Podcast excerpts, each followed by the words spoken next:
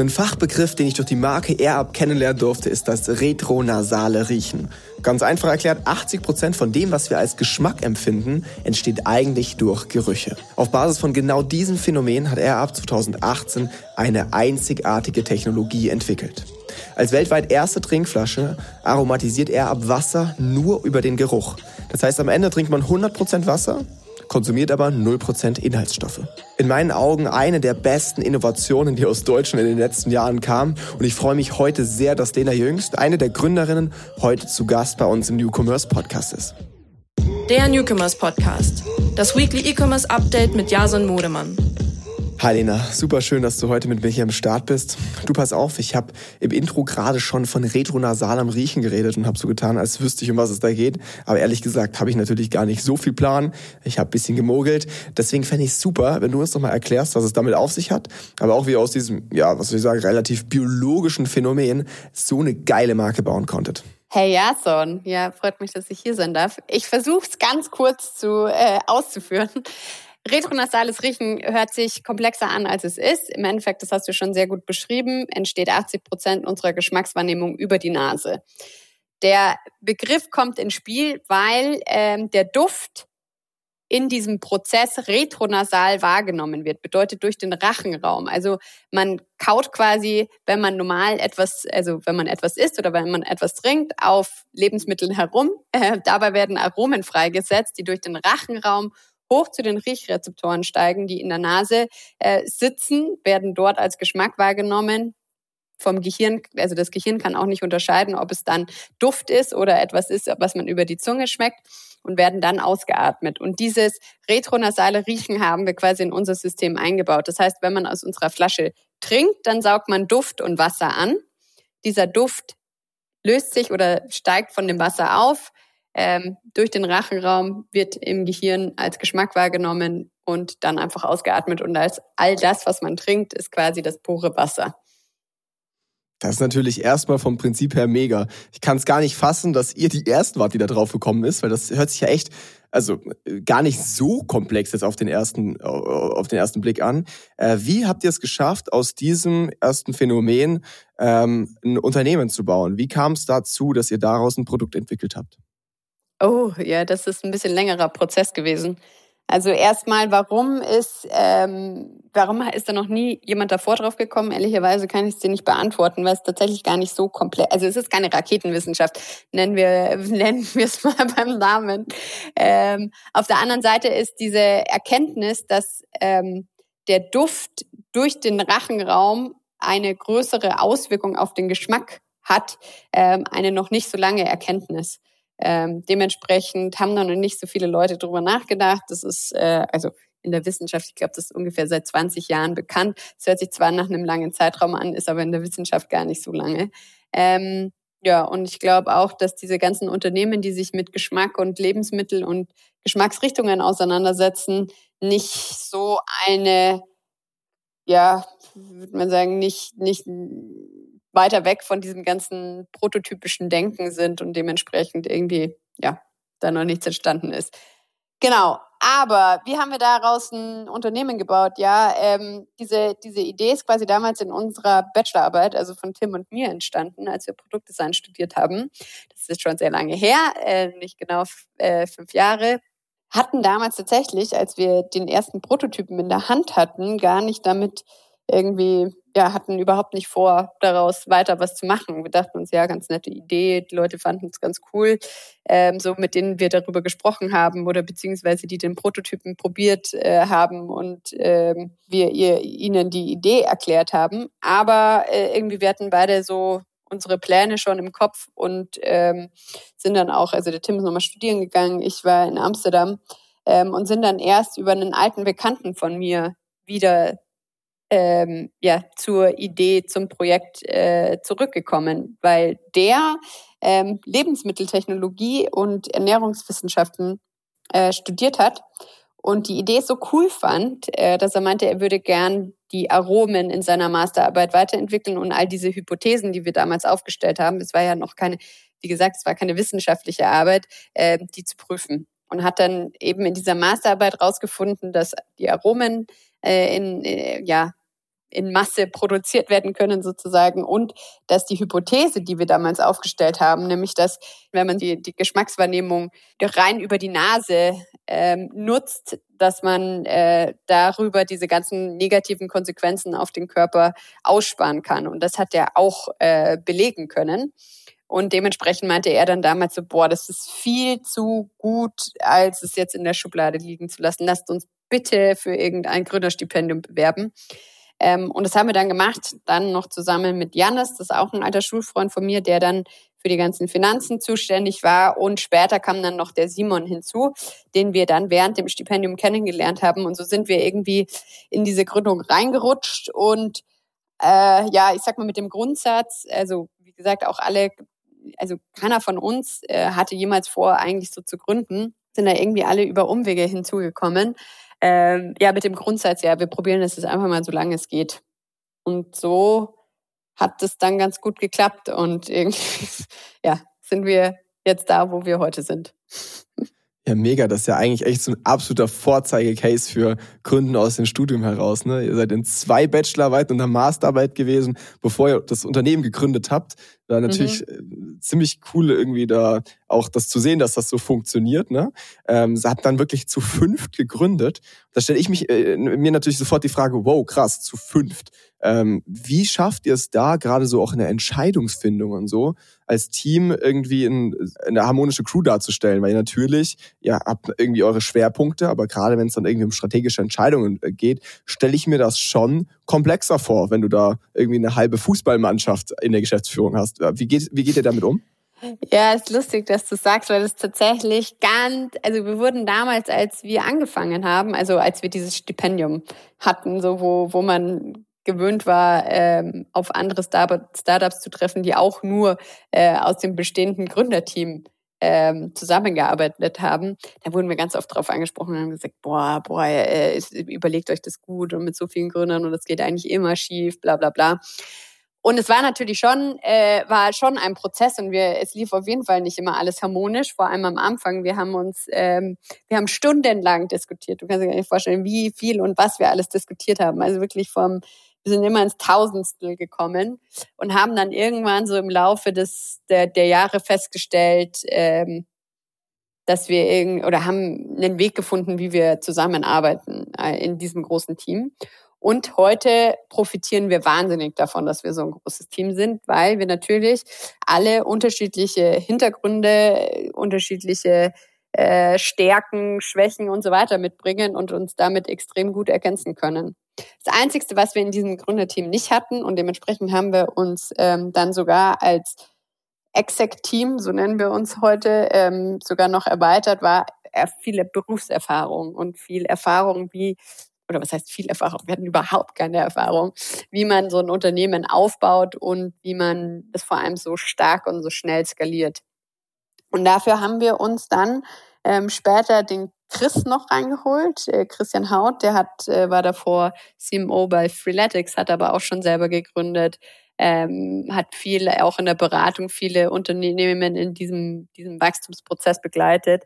Ähm, und mit dem, ja, und noch einem mittlerweile weiteren Geschäftsführer für das US-Team, weil wir jetzt auch gerade ja im Prozess sind, ähm, oder den, den Markteintritt für in den USA vorzubereiten, mit denen zusammen arbeiten wir heute und leiten das Unternehmen. Ja, krass. Das heißt, ihr seid jetzt sechs, wenn man den US-Kollegen dazu nimmt, sieben. Trotzdem bist du die einzige Frau in, in, im Führungsteam. Wie ist es für dich? ja, ähm, ich glaube, ich war schon immer ein Exot in dem Team. Also nicht nur im, im, in dieser Startup-Welt, sondern auch in dem Team. Ähm, als, als Frau, aber auch als jemand, der ähm, ja für Bereiche einstand, die einfach von der Denkweise sehr anders sind als jetzt zum Beispiel Finanz, also dieser ganze Finanzsektor, die ganzen Logistikprozesse und so weiter und so fort. Also diese ganzen, ich sag mal, wo es um, äh, wo man richtig und also wo man sagen kann, es gibt ein richtig und falsch ähm, und wo man die, die, ich sag mal, die Konsequenzen des eigenen Handelns direkt mit miterleben kann. Für ja diesen so etwas habe ich in meinem Bereich nicht. Also ich, ich bin quasi für den Markenaufbau zuständig. Ich arbeite stark mittlerweile im Bereich Kommunikation Und äh, ich bin für die Produktvision bei uns zuständig. Und es bedeutet, dass man halt viel Hypothesen aufstellen muss, dass man ähm, ja auch oft ähm, Dinge zeigen muss, wo Leute irgendwie immer eine Meinung zu haben. Ja? Also dieses, ja, das finde ich aber nicht schön. Oder äh, ja, wir können aber das Logo, das finde ich irgendwie, das muss anders sein. Ähm, so Diskussionen, die hatten wir am Anfang viel und mittlerweile, glaube ich, haben wir auch, wie gesagt, da einen guten Prozess gefunden und äh, ich glaube, ich, ich konnte mittlerweile ganz gut unter Beweis stellen, dass das Thema Marke auch ähm, eine, eine sehr hohe, hohe Relevanz mittlerweile hat. Eure, eure Slogans finde ich immer total geil. Also auch eure Werbemittel sind immer on point, modern, klar formuliert, irgendwie auch ein bisschen frech und einprägsam. Äh, bist du da noch viel für verantwortlich oder musst du schon ganz klar zugeben, okay, das macht jetzt schon eigentlich nur noch mein Team und ich bin halt nur noch da und nicke dazu? Oder bist du schon noch gerade bei solchen Themen viel involviert? Ja, nee, also ähm, wir sind nicht mehr so operativ drinnen, das muss man schon sagen. Ähm, glaube manchmal zu unserem Leidwesen und manchmal aber auch bin ich ganz froh darum, weil ich mich jetzt um viel strategischere Themen kümmern kann. Ähm, also das heißt, ich bin jetzt nicht mehr äh, beim Copywriting von irgendeiner Ad dabei, sondern ich überlege mir quasi eher mit den, den, den Markenstrategen zusammen und mit den Marketing, ähm, mit der Marketingabteilung zusammen, wie können wir denn die Marke weiterentwickeln, um zum Beispiel unsere Zielgruppe zu erweitern. Ähm, solche Diskussionen führe ich dann. Ähm, auch wenn es mir manchmal schwerfällt, jetzt nicht die einzelnen Werbeanzeigen zu kommentieren und zu sagen, ah, oder hätte ich jetzt vielleicht was anderes gemacht oder da finde ich super geil, vielleicht können wir da noch mehr. So, äh, das mache ich jetzt weniger mehr. Da muss man sich manchmal einfach zurückhalten als Gründer. Und es gibt früher oder später auch Menschen im Unternehmen, die so viel besser wissen als man selber. Das muss man sich eingestehen. Ist nicht ja, einfach, aber gehört dazu. Ne? Ja. Du hast gerade angesprochen, das finde ich ganz, ganz geil. Und da will ich unbedingt ein bisschen reingehen noch neue Zielgruppen, hast du gerade gesagt. Und was ich ja total ja. spannend finde bei euch, ist, dass ihr ganz neue Zielgruppen in der Getränkindustrie erreichen könnt mit eurem Produkt. Ne? Also zum Beispiel Allergiker oder Diabetiker. Dadurch, dass man am Ende nur Wasser trinkt, hast du natürlich eine mhm. ganz andere Möglichkeit, ähm, Menschen anzusprechen, die, die davor vielleicht vergleichbare Produkte nicht konsumieren konnten. Was hat das für eine Relevanz? Und auch, also für euch jetzt als Unternehmen ganz konkret, ähm, aber auch, wie geht ihr damit um? Sprecht ihr die ganz separat an? Versucht ihr da noch viel mehr vorzugehen oder kommen die halt einfach über die allgemeinen Maßnahmen, die ihr so macht, auch mit rein? Äh, gute Frage. Das war eine Frage, die uns ganz am Anfang sehr stark beschäftigt hat, ähm, weil unser Produkt, und das haben wir dann so, ich sag mal, nachdem wir erste Fokusgruppentests und so gemacht haben und aber auch viel recherchiert haben natürlich, ähm, festgestellt, dass für ganz viele Krankheitsbilder unser Produkt extrem gut geeignet ist. Und du hast ja schon viele davon aufgezählt. Manche Dinge kannte ich gar nicht. Irgendwie zum Beispiel gibt es Leute, die wenig Säure vertragen oder ähm, Leute, die ein Magenband haben, dürfen bestimmte Dinge nicht mehr essen und so weiter und so fort. Ähm, und haben uns dann sehr stark überlegt am Anfang, ob wir das Medizinprodukt sind oder ein Lifestyle-Produkt auf den Markt bringen und haben dann für uns entschieden, dass wir ähm, ein Lifestyle-Produkt ähm, auf den Markt bringen werden, weil wir damit beide, also weil wir damit eine größere Zielgruppe erreichen, ähm, weil wir so oder so auch äh, Leute ansprechen, die keine Krankheit haben und einfach nur aufgrund, äh, weil sie mehr Wasser trinken möchten oder weil sie, äh, weil sie es nicht äh, es interessant finden, das Produkt aus, aus Geschmacksperspektive oder wie auch immer erreichen, aber eben auch die Leute automatisch mit ansprechen, die genau nach solchen Lösungen für ihr Krankheitsbild suchen. Ähm, und genau, deswegen haben wir uns damals dafür entschieden und ähm, ich würde auch sagen, nicht, nicht bereut. Du hast mir letztens erzählt, dass das wirklich eine ziemlich äh, lange Diskussion auch irgendwie war. Ne? Was genau kann ich mir darunter vorstellen? Also was wäre das Gegenteil für euch gewesen vom Lifestyle-Produkt? Weil unter Lifestyle-Produkt stelle ich mir jetzt halt vor allem eine sehr, sehr äh, breite Kommunikation vor, ne? äh, wo ihr eben auch Marke, Produkt, alles lifestyleig inszeniert. Was wäre das Gegenteil? Eine sehr argumentative, auf USPs bezogene Kommunikation? Oder was, was würdest du sagen, wäre das Gegenstück? Ja, das ist äh, natürlich Lifestyle, das ist immer so ein Buzzword. Ne? Also ähm, genau, deswegen müssen wir das definieren, also, glaube ich. Gell? Ja, ja, voll. Ich verstehe auch voll, ähm, warum du das fragst. Ähm, ja, also wenn wir zum Beispiel ein Medizinprodukt auf den Markt gebracht hätten, dann hätten wir natürlich ähm, wahrscheinlich nicht, also hätten wir unsere Werbeanzeigen, unsere Kommunikation rund um diese Argumente aufgebaut, warum dieses Produkt dir bei dieser bestimmten Krankheit hilft. Also versucht wahrscheinlich eher am Schluss rational zu argumentieren, anstatt emotional zu argumentieren. Ähm, und gleichzeitig hätten wir natürlich andere Kanäle und so weiter und so fort ge, ähm, gewählt. Das haben wir in dem Fall. Ähm, wir, also wir haben uns als Zielgruppe die Gen Z gesetzt äh, und haben all die Kanäle für als als unsere äh, zu unseren Kanälen gemacht, wo die Gen Z ähm, auch unterwegs ist. Und auf diesen Kanälen wird natürlich ganz anders kommuniziert wie in der Apothekenrundschau. Und ähm, ich meine, man hätte natürlich auch in der Apothekenrundschau äh, wahrscheinlich deutlich bessere Werbeanzeigen machen können, als die, die es heute in dieser, in dieser Zeitschrift gibt. Davon würde ich ausgehen, ja. Aber ähm, ja, es wäre einfach eine andere, es wäre ein anderer Kommunikationsaufbau gewesen. Und es wäre wahrscheinlich auch eine andere Visualisierung gewesen, weil du natürlich auch überlegen musst, wenn du jetzt ein medizinisches Produkt hast, dann willst du natürlich Seriosität ausstrahlen. Du willst, ähm, du, du, du hast wahrscheinlich auch eine äh, viel größere Altersspanne. Da musst du auch überlegen, wie kannst du dieses Produkt möglichst funktional auch für kleine Kinder machen oder für ganz äh, oder für viel ältere Menschen. Ähm, und dann musst du das von der, auch von der Produktsprache ganz anders aufbauen, das Produkt.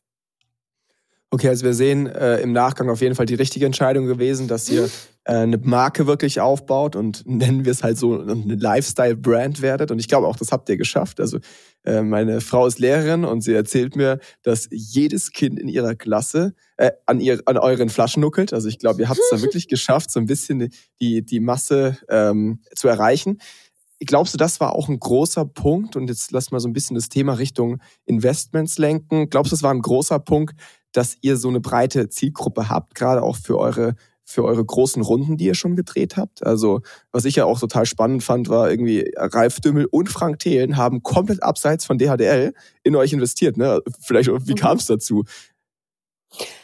Ja, wie kam es dazu? Also grundsätzlich, ich glaube, wir haben ein interessantes Geschäftsmodell für Investoren, ähm, weil wir dieses Razer, Razorblade Modell haben. Also bedeutet quasi, wir haben ein Hauptprodukt, was man sich kauft, aber dann ähm, die, oder was ist die Frage, was man jetzt als Hauptprodukt bezeichnet, aber in dem Fall jetzt die, ich sag mal, die Trinkflasche, die du brauchst grundsätzlich, um unser Produkt nutzen zu können. Und dann haben wir Nachkaufprodukte wie die Pots. Ähm, und das ist natürlich interessant für Investoren grundsätzlich, weil das natürlich ja, erstens eine, eine, du die Möglichkeit hast, eine viel stärkere Marke aufzubauen. Du hast loyale Kunden. Du hast natürlich viel mehr Umsatzmöglichkeiten mit einem oder viel höhere Umsatzmöglichkeiten mit einem Kunden oder einer Kundin.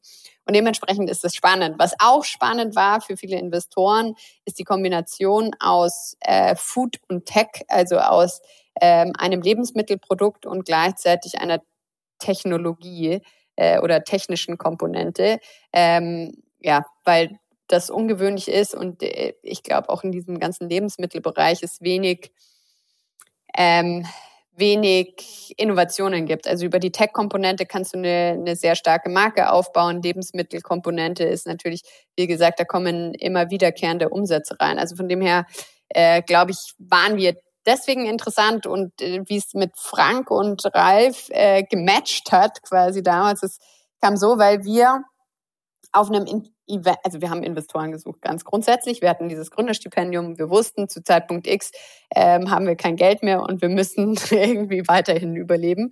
Und Janis, der eben bei uns das ganze Thema Investor Relations macht, der ähm, war dann auf diversen Events unterwegs, hat ähm, versucht, irgendwie Kontakte zu knüpfen in diesem Investorenbereich und ist dann aber bei einem Event gewesen, wo der Investmentmanager von Frank Thelen war der das Produkt interessant fand. Und ähm, wir haben dann quasi, ja, der hat uns dann eingeladen nach Bonn ähm, zu und wir haben dann das, dem ganzen Team von Frank Thelen, das ist ja nicht nur er, sondern die haben, das ist ein, ja, ein ganzes Team, die zusammen investieren. Ähm, denen haben wir das Produkt vorgestellt und die fanden es cool grundsätzlich. Ich glaube, wir hatten, wir hatten Pluspunkte, weil es, also wirklich innovativ ist, weil wir, ich glaube, auch darstellen konnten, dass wir ein gutes Team sind, dass das Geschäftsmodell interessant ist. Aber es war trotzdem ein krasses Risiko. Also das, das unter, also das will ich gar nicht kleinreden. Also ich finde schon krass, dass Frank da und sein Team die richtige Nase hatten und auch darauf vertraut haben, dass da was draus wird. Und er hat damals gesagt, hey, ähm, wir können euch auch in dem, also wir können euch im Bereich Unternehmensaufbau helfen, wir können euch im Bereich Marketing ein bisschen ähm, an die Hand nehmen, aber wir haben keine Ahnung von äh, oder wir haben noch nie ein Produkt, ein Hardware-Produkt produzieren lassen. Und wenn ihr da Expertise braucht, was wir definitiv damals gebraucht haben im Team, und das war schon auch unser Ziel, wir wollten immer Smart Money over Dumb Money, also wir wollten auch quasi ähm, Wissen mit ins Unternehmen durch unsere Investoren bringen ähm, hat er gemeint, ja, komm, lass doch mal mit dem Ralf sprechen. Der hat dessen Unternehmen, DS, ähm, hat unglaublich viele Hardware-Produkte schon produzieren lassen und auf den Markt gebracht. Ähm, und dann haben wir mit dem gequatscht, äh, der fand's cool und so ist die erst, das erste Investment zustande gekommen. Würdet ihr die beiden nochmal mit reinnehmen? Definitiv. Also hat euch Definitiv. schon geholfen, also gerade auch Ralf Dümmel jetzt bei der Produktion? Definitiv, ja. 100 Prozent. Okay. Ähm, okay, super. War eine gute Entscheidung, ja. Was man auch bei Frank und seinem Team sagen muss, ähm, die sind extrem unter, also gründerfreundlich, gründerinnenfreundlich. Ähm, also die, da, dadurch, dass dieses Team selber schon diverse Unternehmen aufgebaut hat, haben die einfach eine sehr, sehr gute Sicht auf die Dinge ähm, und sind sehr ja, menschlich vielleicht auch. Also wenn du natürlich äh, VCs reinholst, dann haben die natürlich, sind die sehr viel radikaler und vielleicht weniger nachsichtig oder haben weniger Verständnis für, für, für bestimmte Situationen. Und man muss echt sagen, also Freigeist, aber auch DS, das sind einfach sehr, sehr gründernahe Investoren. Okay, okay. Du hattest gerade was erwähnt, da will ich unbedingt nochmal kurz zurückspringen, weil äh, ja. Das ist was, wo wirklich ich gar nicht so viele Brands kenne, die jetzt in den letzten Jahren irgendwie ähm, entstanden sind, die das so geil irgendwie auf die Beine gestellt haben wie ihr. Und das ist dieses Thema, ihr habt ein primäres Produkt und habt ein Nachkaufprodukt, das man da immer wieder irgendwie an den Kunden bringen kann, ne, mit den Pots. Mhm äh, die ja auch mittlerweile sogar im Retail, die ja online natürlich immer wieder irgendwie auch automatisiert an die Kunden wieder rausdrückt. Ähm, wie seid ihr damit umgegangen, dass ihr gerade am Anfang natürlich noch nicht so wirklich wusstet, ob da eine Nach Nachkaufrate da ist? Ihr gerade in den Marketingzielen musst du das ja meistens irgendwie schon einberechnen. Ne? Was ist der Customer Lifetime Value meiner Nutzer?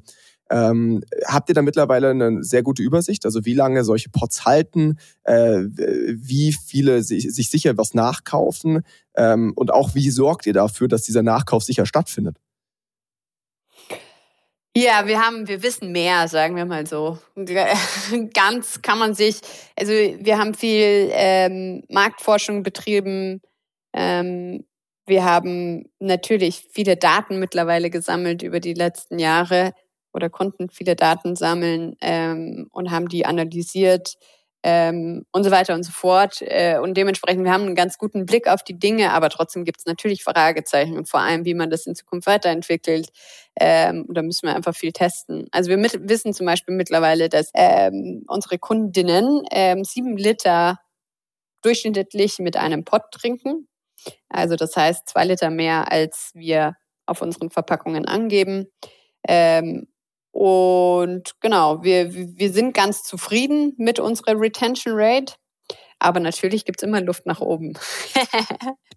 okay, wie viele Liter äh, trinkt ein durchschnittlicher, äh, durchschnittlicher Nutzer bei euch pro Tag? Pro Tag? Ähm, oh, das ist jetzt sehr schwer zu sagen. Also wir wissen, dass unsere äh, Kundinnen durchschnittlich unser Produkt jeden Tag nutzen. Also wer, wer seine Air-Up-Flasche ähm, zu Hause stehen hat, nutzt die auch regelmäßig. Am liebsten am Arbeitsplatz oder ähm, ja zu Hause. Also mittlerweile ist das ja sehr verschwommen. ist das Gleiche. Ähm, quasi nicht so viel unterwegs, sondern halt da, wo man am meisten ist. Ähm, was ich interessant finde, was man aber vielleicht hätte sich auch erschließen können, weil unser Produkt tatsächlich kein, kein äh, Sportprodukt ist, was viele am Anfang angenommen haben, weil wir mit unserer, also die Technologie funktioniert tatsächlich nur, wenn man aus einem Strohhalm trinkt. Ähm, weil man muss ja, ja, ja, muss aus dem Strohhalm trinken und dementsprechend ähm, hat es, es hat zwar Vorteile, ähm, aber es hat auch Nachteile. Und die Nachteile sind, dass man eben nicht so viel Wasser auf einmal trinken kann und dementsprechend ist es nicht zu so einem Fitnessprodukt geworden. Mhm. Okay, aber äh, wir rechnen das jetzt kurz hier durch. Wir machen jetzt hier ein, äh, mal eine Exempelrechnung. Wir gehen jetzt mal davon aus, der durchschnittliche Nutzer trinkt einen Liter von eurer Flasche ähm, pro Tag. Äh, sieben Tage hält das Ding. Das heißt, nach, ich glaube, in dem Starter-Set sind zwei Pots, oder? Genau. Mhm. Genau, so, das heißt, nach 14 Tagen hat er eigentlich das Bedürfnis, okay, ich bräuchte jetzt eigentlich mal wieder neue Air-Up-Pots. Wie geht ihr damit um? Wie erreicht ihr den in diesem, in genau in diesem Moment, wo er, wo er euch so bitter nötig hätte? Über E-Mail-Marketing und natürlich Retargeting, also ähm, Werbeanzeigen, Performance okay. Ähm, okay. Marketing. Sind, sind das auch so eure wichtigsten Kanäle? Also gerade dann wahrscheinlich Social Page stark und ja. äh, CRM? Ja, Grundsätzlich unser, unsere, unser Marketing ist auf drei, äh, würde ich sagen, ungefähr gleich starke Säulen aufgebaut. Einmal Influencer Marketing, Performance Paid und ähm, äh, YouTube. YouTube als eigener Kanal, beziehungsweise Google, ähm, funktioniert wahnsinnig gut. Ähm, und die Kanäle sind aber natürlich für unterschiedliche ähm, Stadien, in denen sich der Kunde befindet, unterschiedlich wichtig also E-Mail-Marketing, Performance Paid ist für dieses ganze Thema Retention sehr wichtig. Influencer-Marketing ist zum Beispiel sehr wichtig, um Neukunden zu generieren. Ähm, und YouTube-Marketing auch, weil du da die Möglichkeit hast, ähm, besser das Produkt zu erklären. Mhm. Ja, da hast du in der Regel eine längere Awareness. Ne? Und gerade bei einem Produkt wie eurem, wo ja doch irgendwie so ein bisschen Erklärung notwendig ist, äh, glaube ich, brauchst du diese Zeit auch, weil du es nicht ja. in drei Sekunden wiedergeben kannst, um was es geht. Ne? Schauen wir uns mal euer Influencer-Marketing genauer an. Wie geht ihr da vor? Weil ähm, das ist schon ein Kanal, wo ich sehr, sehr oft schon über euch gestoßen bin, obwohl ich jetzt nicht mal von mir selbst sagen würde, ich bin der übelste Heavy-User, gerade was Influencer angeht. Ähm, da habt ihr ein eigenes Team in-house, oder? Wie, wie habt ihr gerade ja. da irgendwie die ersten Schritte gegangen und wie seid ihr da auch bis heute irgendwie weiterentwickelt? Ja, die ersten Schritte waren ein bisschen Test and Error. Ähm, ja, wir haben im Endeffekt, warum Influencer Marketing am Anfang für uns von Anfang an ein starker Kanal war, war, weil wir, wie gesagt, Erklärung, ein erklärungsbedürftiges Produkt haben und man über Testimonials sozusagen ähm, das Produkt gut erklären kann und natürlich gleich vorab, ähm, ja, wenn, wenn jemand das Produkt nutzt und auch authentisch rüberbringen kann, warum er das Produkt gerne und viel nutzt, ähm, dann natürlich die Leute irgendwie ein gewisses größeres Vertrauen in die Influencer haben, denen sie ja schon länger followen, als in eine neue Marke. Ähm, der andere Grund, weswegen wir Influencer-Marketing auch von Anfang an betrieben haben, weil das halt für uns ein bezahlbarer Kanal war, weil wir am Anfang halt den, den Leuten quasi einfach unser Produkt geschickt haben und dafür ähm, um ein paar Posts oder Stories gefragt haben. Mittlerweile ist es natürlich deutlich profes also professioneller. Wir haben jetzt auch für all unsere Ländercluster sozusagen, also wir sind mittlerweile in acht Märkten aktiv, ähm, in, im Dachmarkt sozusagen, also in den in Dachregionen, Deutschland, Österreich, Schweiz, sind aber auch in ähm, zwei der südlichen Länder Europas äh, aktiv in Italien und in Frankreich und wir sind in der UK, Niederlande, Belgien, ähm, ja, also damit in den Nord nordischen Märkten unterwegs. Und für diese drei Ländercluster haben wir auch ähm, ja, Influencer Manager, die dann eben ja, nach den, nach den richtigen Influencern gucken, die zu unserer Marke passen, die aber uns auch äh, revenue-seitig quasi die richtige Performance liefern, weil das ist ja meistens leider, das musste ich am Anfang feststellen, gar nicht, also es überschneidet sich nicht immer. Also manchmal passen die Leute extrem gut zur Marke und ähm, haben total Bock drauf, ähm, aber dann ähm, ja, zieht man den Erfolg leider nicht in den Umsatzzahlen und da muss man irgendwie einen Kompromiss finden. Aber das ist schon so das Einzige, wonach er die Influencer-Maßnahmen bewertet, also die Umsatzzahlen, wirklich die harten Sales-KPIs? Ja, klar. Also wir, nee, wir, wir, wir, wie gesagt, von beiden Seiten. Also Brand, aus Brand-Perspektive betrachten wir es, aber eben auch aus Performance-Perspektive. Und dann, ähm, ja, ist die Frage quasi, wie wir mit den Influencern zusammenarbeiten. Mhm. Habt ihr auch zwei Budgettöpfe in dem Fall, dass ihr sagt, hey, okay, das ist jetzt äh, ein Brand-Influencer, der eher wirklich als Markenbotschafter irgendwie gilt und das ist einer, der soll am Ende Sales liefern? Nein, weil am Schluss muss es ineinander greifen. Okay, das schon. Und, das heißt, da laufen ja. dann alle Maßnahmen wieder zusammen, so ein Stück weit. Ja. Okay. Ich weiß aber gar nicht, ob das Influencer-Team da irgendwie ähm, einen Prozentsatz für sich hat, ähm, wie sie das trennen. Aber auf jeden Fall sind beide ähm, Ziele, also in beiden Bereichen Ziele gesteckt. Okay, okay. Wie ist es mit äh, so ein bisschen zukünftigeren Themen rund um Retention Rate? Ähm, keine Ahnung, mir ist jetzt sofort irgendwie WhatsApp gerade eingefallen, ne, als du gesagt hast, okay, klar, ähm, wir müssen natürlich die, den Nutzer zurückholen, da ist irgendwie unser CRM super wichtig. Äh, macht dann nicht irgendwie sowas total viel Sinn, dass ihr den, den Kunden noch irgendwie nativer und natürlicher erwischt, genau in dem Moment, wo halt seine Pots leer sind?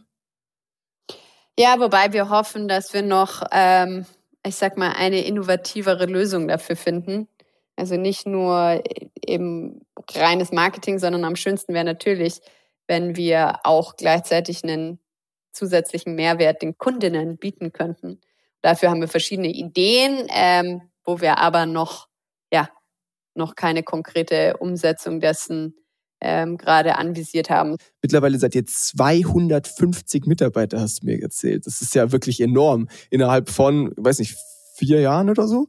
Äh, wie gehst du damit um? Das ist ja schon Mordsverantwortung. Und wie habt ihr auch die Strukturen so schnell hinbekommen?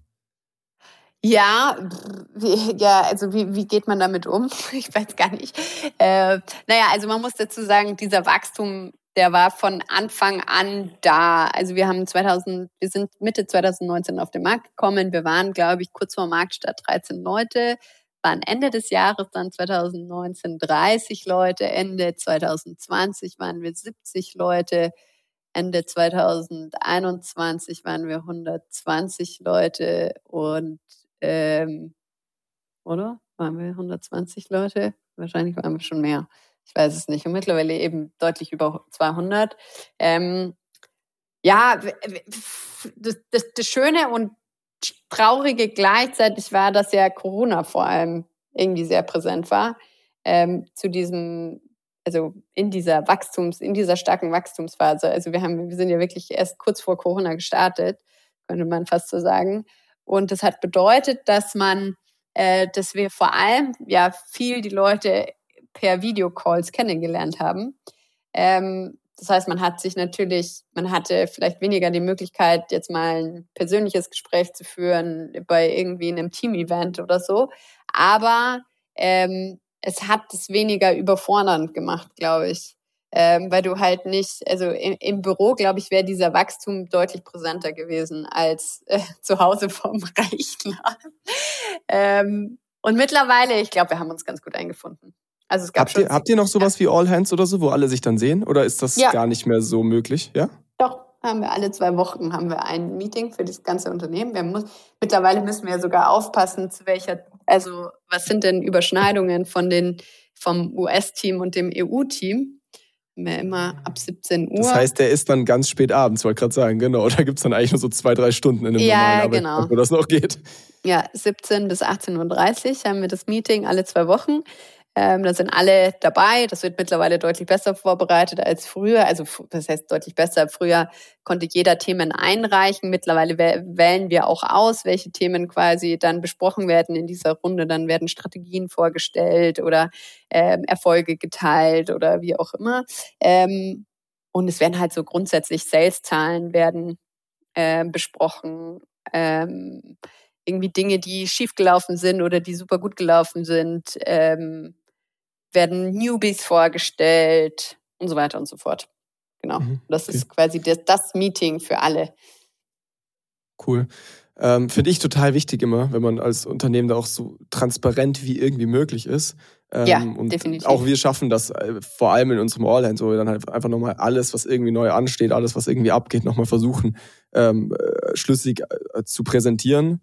Ähm, und gleichzeitig würde ich jetzt eigentlich auch das ganz gerne als Überleitung nehmen, so bezüglich ehrlich und authentisch gegen Ende nochmal ganz ehrlich werden. Ich weiß, dass so Technologie in der Regel immer ein sehr, sehr schwerer Anfang ist. Ne? Es ist jetzt ja nicht so, wie wenn du sagst, hey, ähm, ich trockne jetzt Früchte und fange morgen an oder ich verkaufe jetzt Klamotten und bedruck die mhm. und fange nächste Woche. Also das dauert yeah. in der Regel. Ne? Also das ist yeah. halt eine sehr, sehr lange Journey, wo man kein Geld verdient, wo man überhaupt noch nicht weiß, ob das was wird und so weiter. Und ich kann mir vorstellen, dass dieser Anfang bei euch super schwer war. Ich, ihr habt Patent, ihr habt Materialien und Co. alles teilweise über Nebenjobs finanzieren müssen, glaube ich.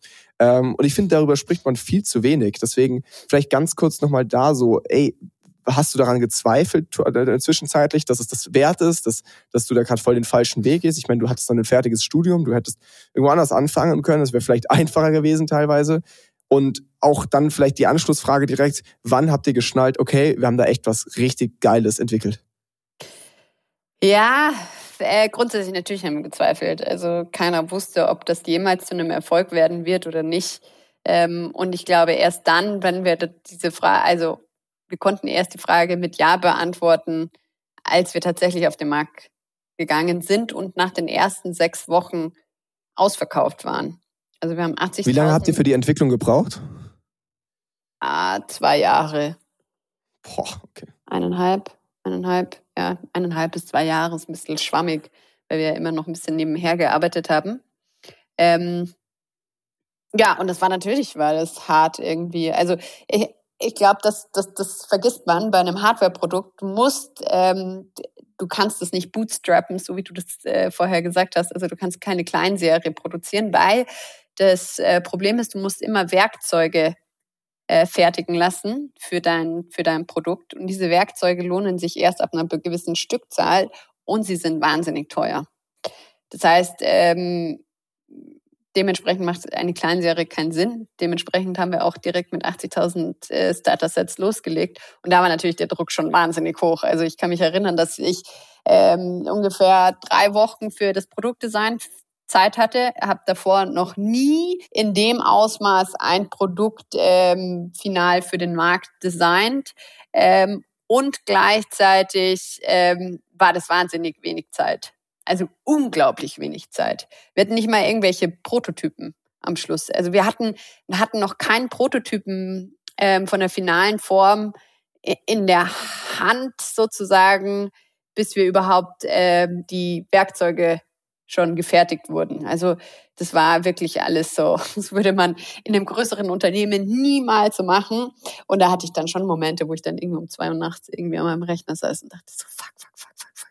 Das war eine also, ordentliche Zitterpartie, das ja, kann ich mir vorstellen. Ich, wenn ich das jetzt verkacke, dann sind einfach 80.000 Starter-Sets, 80.000 Flaschen für den Müll. Und ähm, abgesehen davon, was das für eine Verschwendung gewesen wäre, ähm, hätten wir damit natürlich wahnsinnig viel Geld das Klo runtergespült, ähm, hätten, ich glaube, uns selber damit enttäuscht und, und so weiter und so fort. Also war viele, viele Eventualitäten und auch so Kleinigkeiten. Wir hatten zwar einen Markennamen, das hat auch ewig lange gedauert, bis wir einen Markennamen gefunden haben, der schützbar ist, der eine eigene Domain noch frei hatte, den man irgendwie international verstehen könnte und so weiter und was man da alles für Ansprüche hat. Und ähm, da gibt so eine, gibt so eine, äh, so einen Zeitraum bis, also von Markenanmeldung bis es dann tatsächlich, glaube ich, ganz eingetragen ist. Oder ich glaube, es gibt so einen Zeitraum, wo Leute noch relativ ähm, mit wenig Aufwand. Man Einspruch ähm, einlegen kann, Einspruch, ziemlich einfach. Ja, irgendwie genau, ein halbes Jahr genau. oder so, ja, genau. Ja, genau. Und dieser Zeitraum war auf jeden Fall noch nicht vorüber, als wir dieses, diesen Namen schon auf die Flasche haben drucken müssen das waren auch so, also das sind so Kleinigkeiten, aber da dachten wir auch, ja gut, wenn wir das jetzt, wenn wir den Namen nicht ähm, nehmen können, dann haben wir dann haben wir wieder genau so äh, 80.000 Status-Sets für den Müll produziert. Also es war halt auf vielen Ebenen einfach noch viele Fragezeichen und ja, viel Unsicherheit. Ja, aber, aber es hat funktioniert. Ihr habt heute ein krasses Produkt entwickelt. Und was ich ja total enorm finde bei euch, sind irgendwie auch die Bewertungen. Also egal, wo ich gucke, ich habe vorher halt im Vorgang auch nochmal kurz gegoogelt, habe mich ein bisschen durchgelesen. Alles extrem positive Bewertungen. Also es, es scheint, als hättet ihr echt eine absolute ein perfektes Produkt entwickelt, vielleicht durch euren Background mit eben der Produktentwicklungserfahrung, aber es wirkt jetzt äh, nach außen und auch ich habe ja auch eine Flasche daheim, äh, ihr habt ein richtig, richtig geiles Produkt entwickelt.